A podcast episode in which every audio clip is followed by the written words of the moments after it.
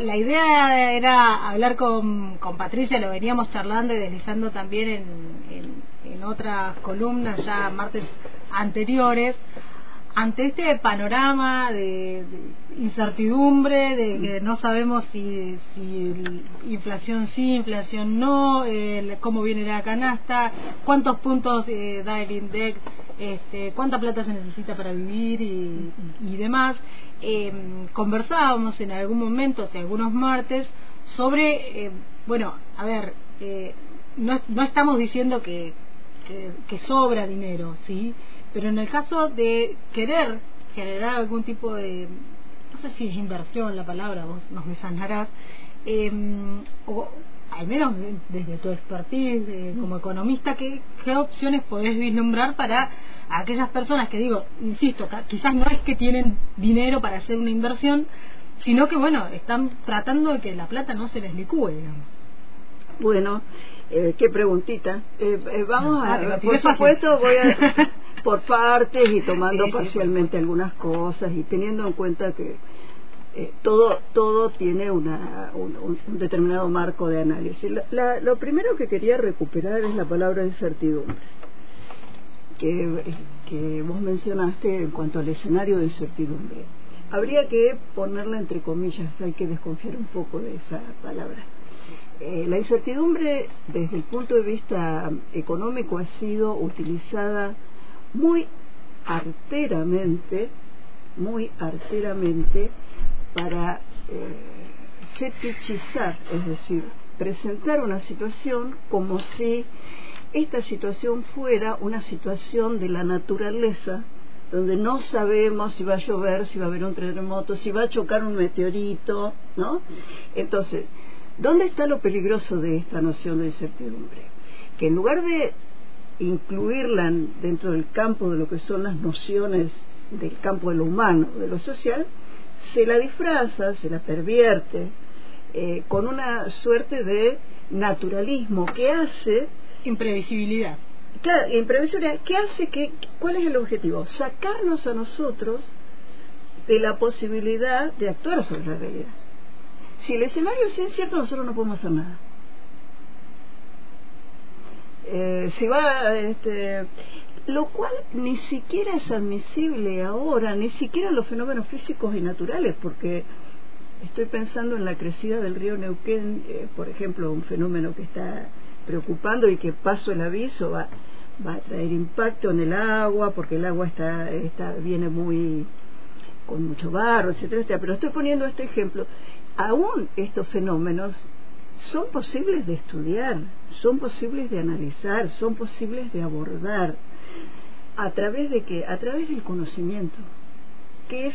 Ahora, el conocimiento no quiere decir la sabiduría eh, de Dios en abstracto que sabe. No, no. Conocimiento es un proceso que caracteriza a nuestra especie humana, que es tomar la realidad, enfrentarse a ella, analizarla, responderle, establecer como una especie de juego constante con la realidad para tratar de ir avanzando en su comprensión, en su integración.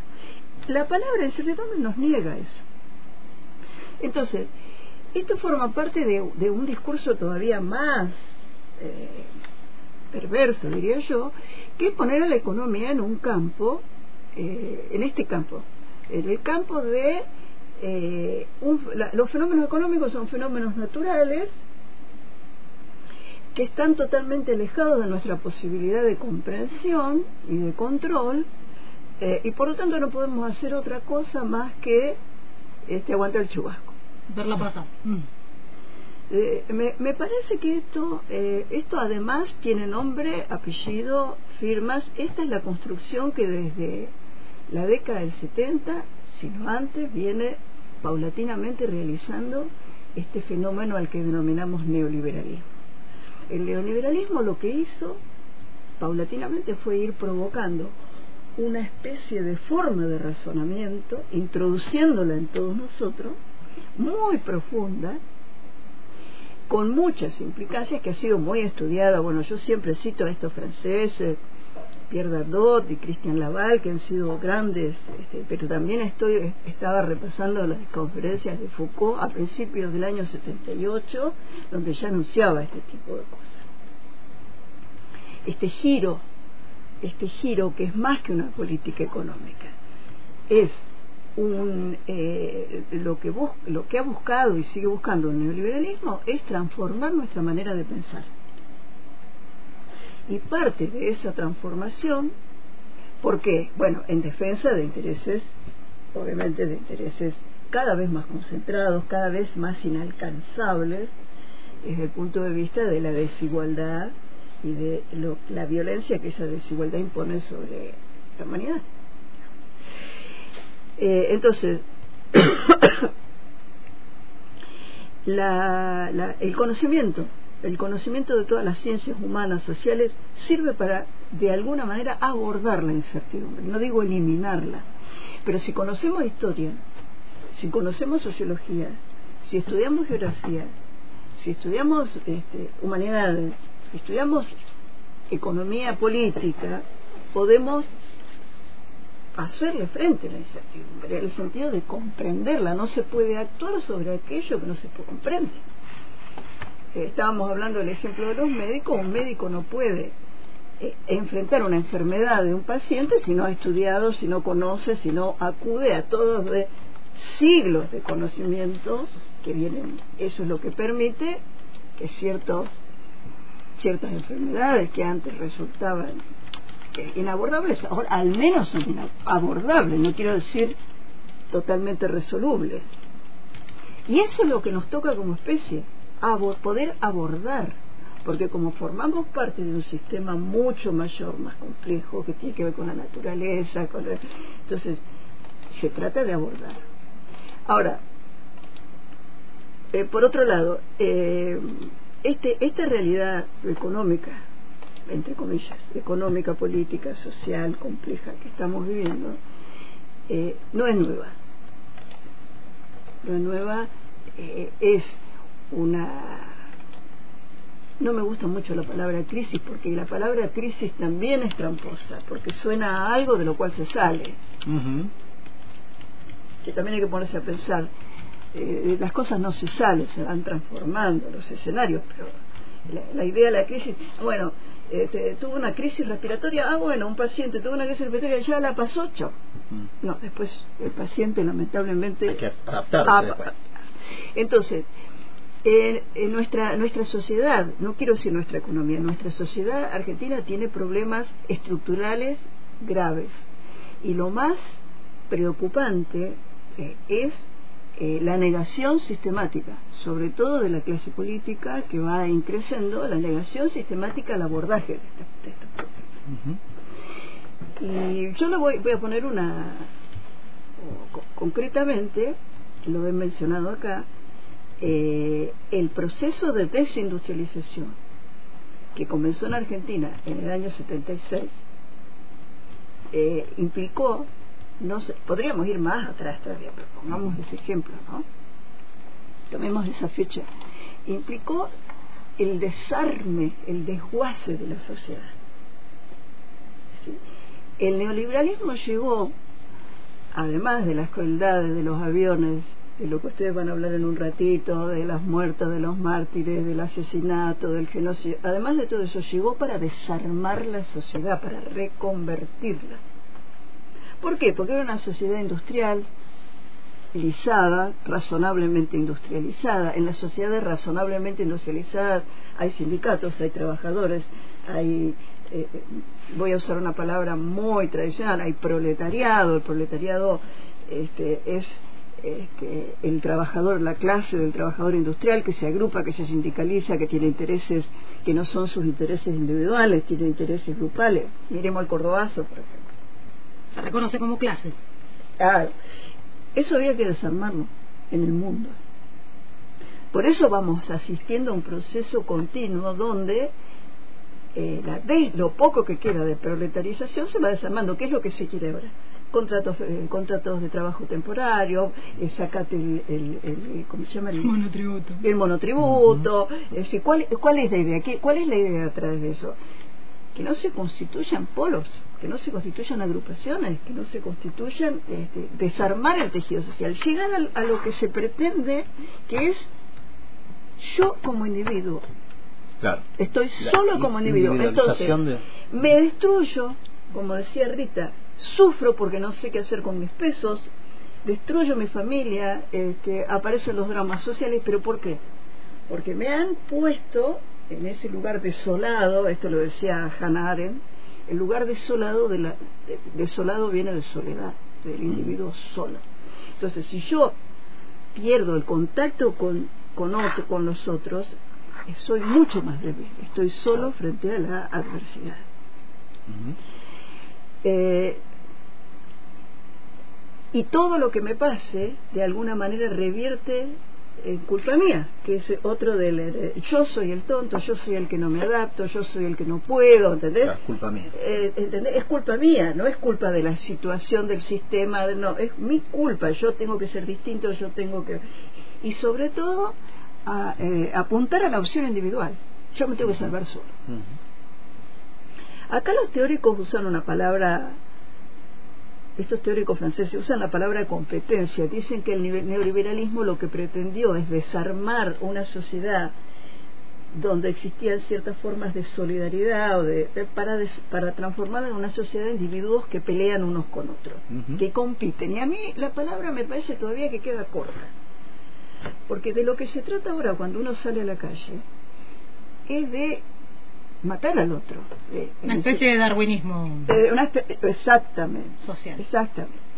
¿Y por qué digo esto? Porque lo que Rita planteaba tiene mucho que ver con esto. ¿Por qué? Porque cuando uno piensa en sus pesos, en su sueldo, en su salario, en su, etc., y sale, ¿qué es lo que te... qué- a qué salís? A tratar de sobrevivir.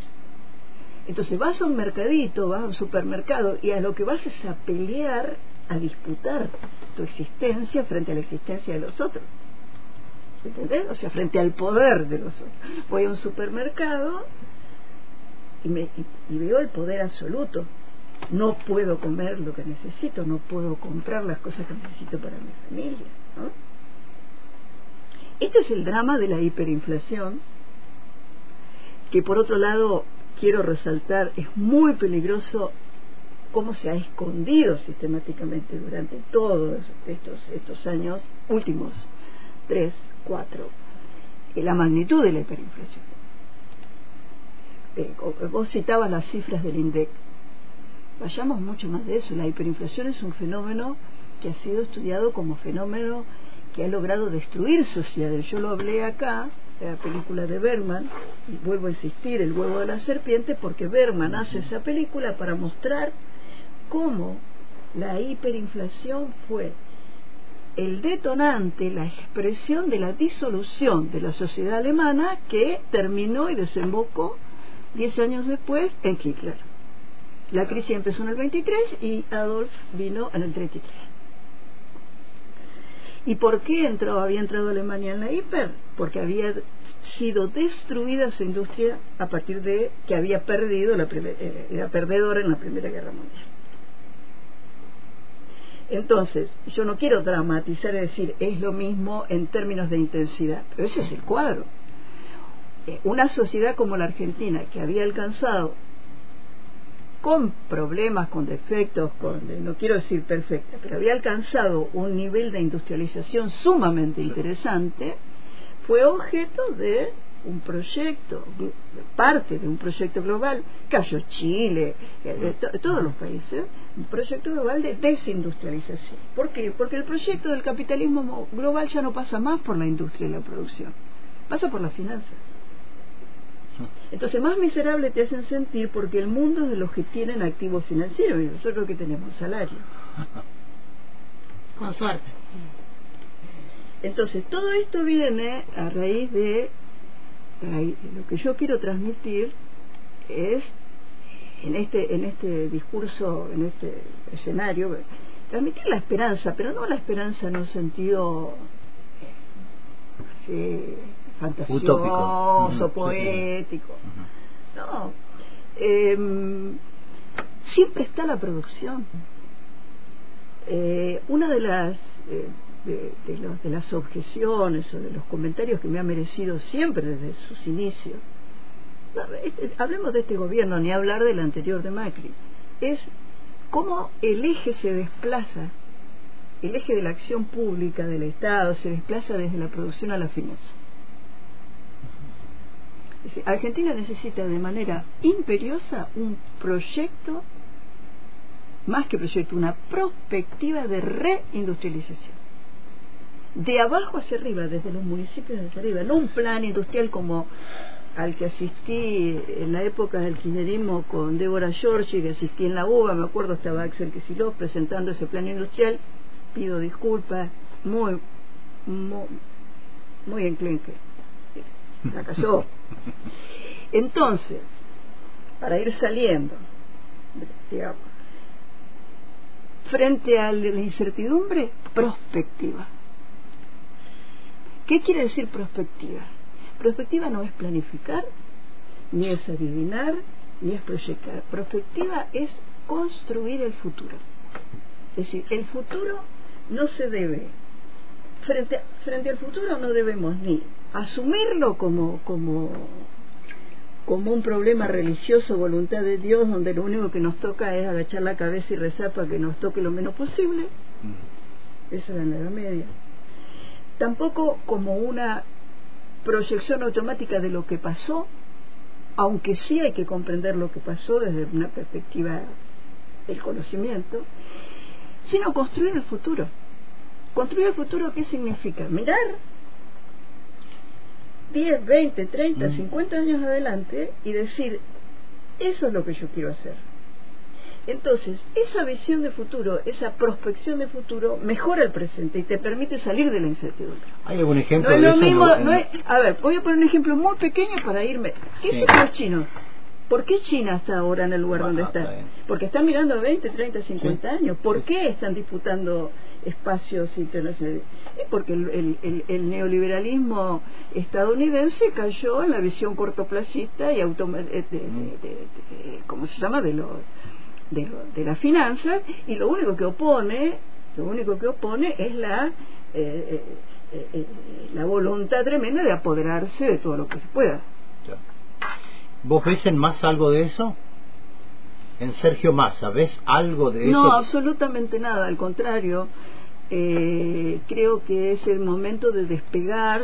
No lo dije ahora, lo dije desde, sí, lo digo desde siempre. No importa mi opinión, yo no Mm. soy nadie. Mm. Pero lo que sí trato de eh, acercar elementos de gente, de personas que han estudiado. Y me parece que uno de los problemas básicos es que nos está- la sociedad argentina, que fue una sociedad que tenía excelentes indicadores. Mira, yo cuando en el año 82 me fui a vivir a México, me miraron y me dijeron, ah, y ustedes son una potencia alimentaria, qué suerte que tienen.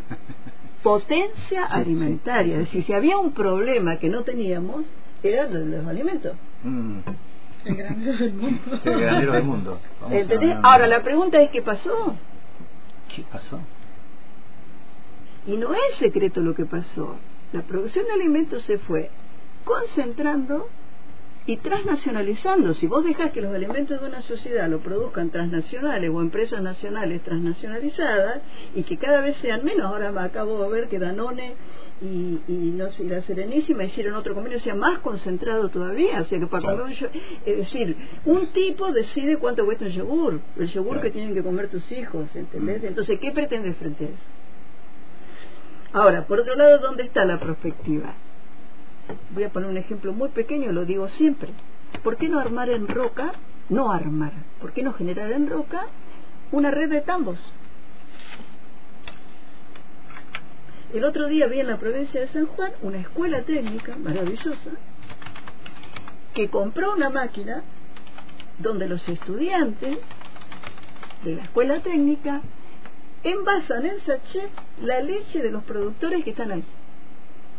Con lo cual se va a conformar una unidad productiva estudiantil. Un proyecto me pareció fantástico esa palabra. Unidad productiva estudiantil, donde los estudiantes, se veía a las chicas, a los estudiantes, eh, trabajando para que va a costar la leche muchísimo menos ahí. ¿Por qué? Y bueno, porque no va a estar eh, interfiriendo, o sea, ahí van a surgir los problemas que tengan los productores, los problemas que... Este, ¿Por qué no hacer? Roca ha tenido tradición tambera, yo tuve parientes que tenían De hecho, campos. existe, sobrevive uno en este FNL. Sí, exactamente. Sobrevive Entonces, ¿por qué no hacer eso? La pregunta es ¿por qué? Eso, esas son las cosas que hay que hacer para salir de la incertidumbre. Y finalmente quiero, quiero porque no sé si le estoy contestando a Rita algo de lo que... de- No, bueno, No, pero va a pedir una- Pero eh, siempre, Sí, sí, es siempre hagamos una defensa de nuestro dinero y de nuestros pesos. ¿En qué sentido? Analicemos cada peso que gastemos, que gastemos, analicemos dónde lo gastamos y cómo lo gastamos. Y yo te puedo asegurar que aparecen las alternativas. Los supermercados son infernales, son el infierno. Entonces, empecemos a tener una conducta menos consumista en los supermercados. Protejamos más eh, nuestro dinero. Em, se puede mejorar un poco. Eh, hay alternativas. Hay alternativas de señoras que te hacen las empanadas y no tenés por qué ir, este, ¿no? Hay hay formas de eh, hay gente que hace pan y que te lo lleva a tu casa, entonces para comenzar empezar a tejer ese tipo de redes que sean eh, este, distintas. Eh, este, y bueno, yo por último quiero quiero poner las cosas en su lugar. Nosotros somos víctimas. Eh, nosotros somos víctimas de- de- que nos trata, estamos tratando de defender, pero existen factores de poder, existen funcionarios, existen instituciones. Yo eh, sigo con el tema de lo, de lo municipal, no por el municipio en sí, sino por lo local. Yo conozco una experiencia de décadas en la línea sur que conduce este, un amigo del INTA, donde tienen unas impresionantes cooperativas de, de- de autoabastecimiento. Ellos no, eh, no, no- no pasan por los súper. Uno podrá decir, bueno, hay un vivo que aumenta los precios. Sí. Es distinto eso a caer en el juego financiero donde este, lo que están haciendo en estos últimos años es obligar a la gente o llevar a la gente a endeudarse con las tarjetas para poder subsistir. ¿Y eso qué es? Eso es favorecer el negocio de los bancos, no es otra cosa. Eso no tiene nada que ver con lo que necesitemos ni con lo que comamos. Es decir, señores, acá los bancos son los dueños de la jugada.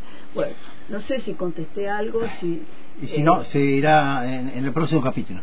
El próximo. El próximo. No, sí, eh, creo que es interesante problematizarlo. eh, eh, obviamente me, me quedo con la idea de, de, bueno, cuidarse, este, pero cuidarse no no en este sentido mm, individualista, sino cuidarnos colectivamente. Exactamente. Este, y bueno, y eso, y si, si tenemos unos pesos, usémoslo para pagar un poquito más caro lo que hace el vecino, los canelones que hace el, el compañero, digamos. Mm. Este, eh, me quedo con esa, digamos. Exactamente, por ahí empezamos, no quiero decir que sea la solución definitiva, No, no, pero sí. lo que se, y sobre Ujú. todo buscar nuevas formas de industrialización. Hay un eje- eh, pongo un ejemplo muy interesante, el movimiento ladrillero, Sí. que está a nivel nacional, es un movimiento muy interesante. La Sí. industria de la construcción es otra industria que eh, manejada con un criterio social podría ser muy buena.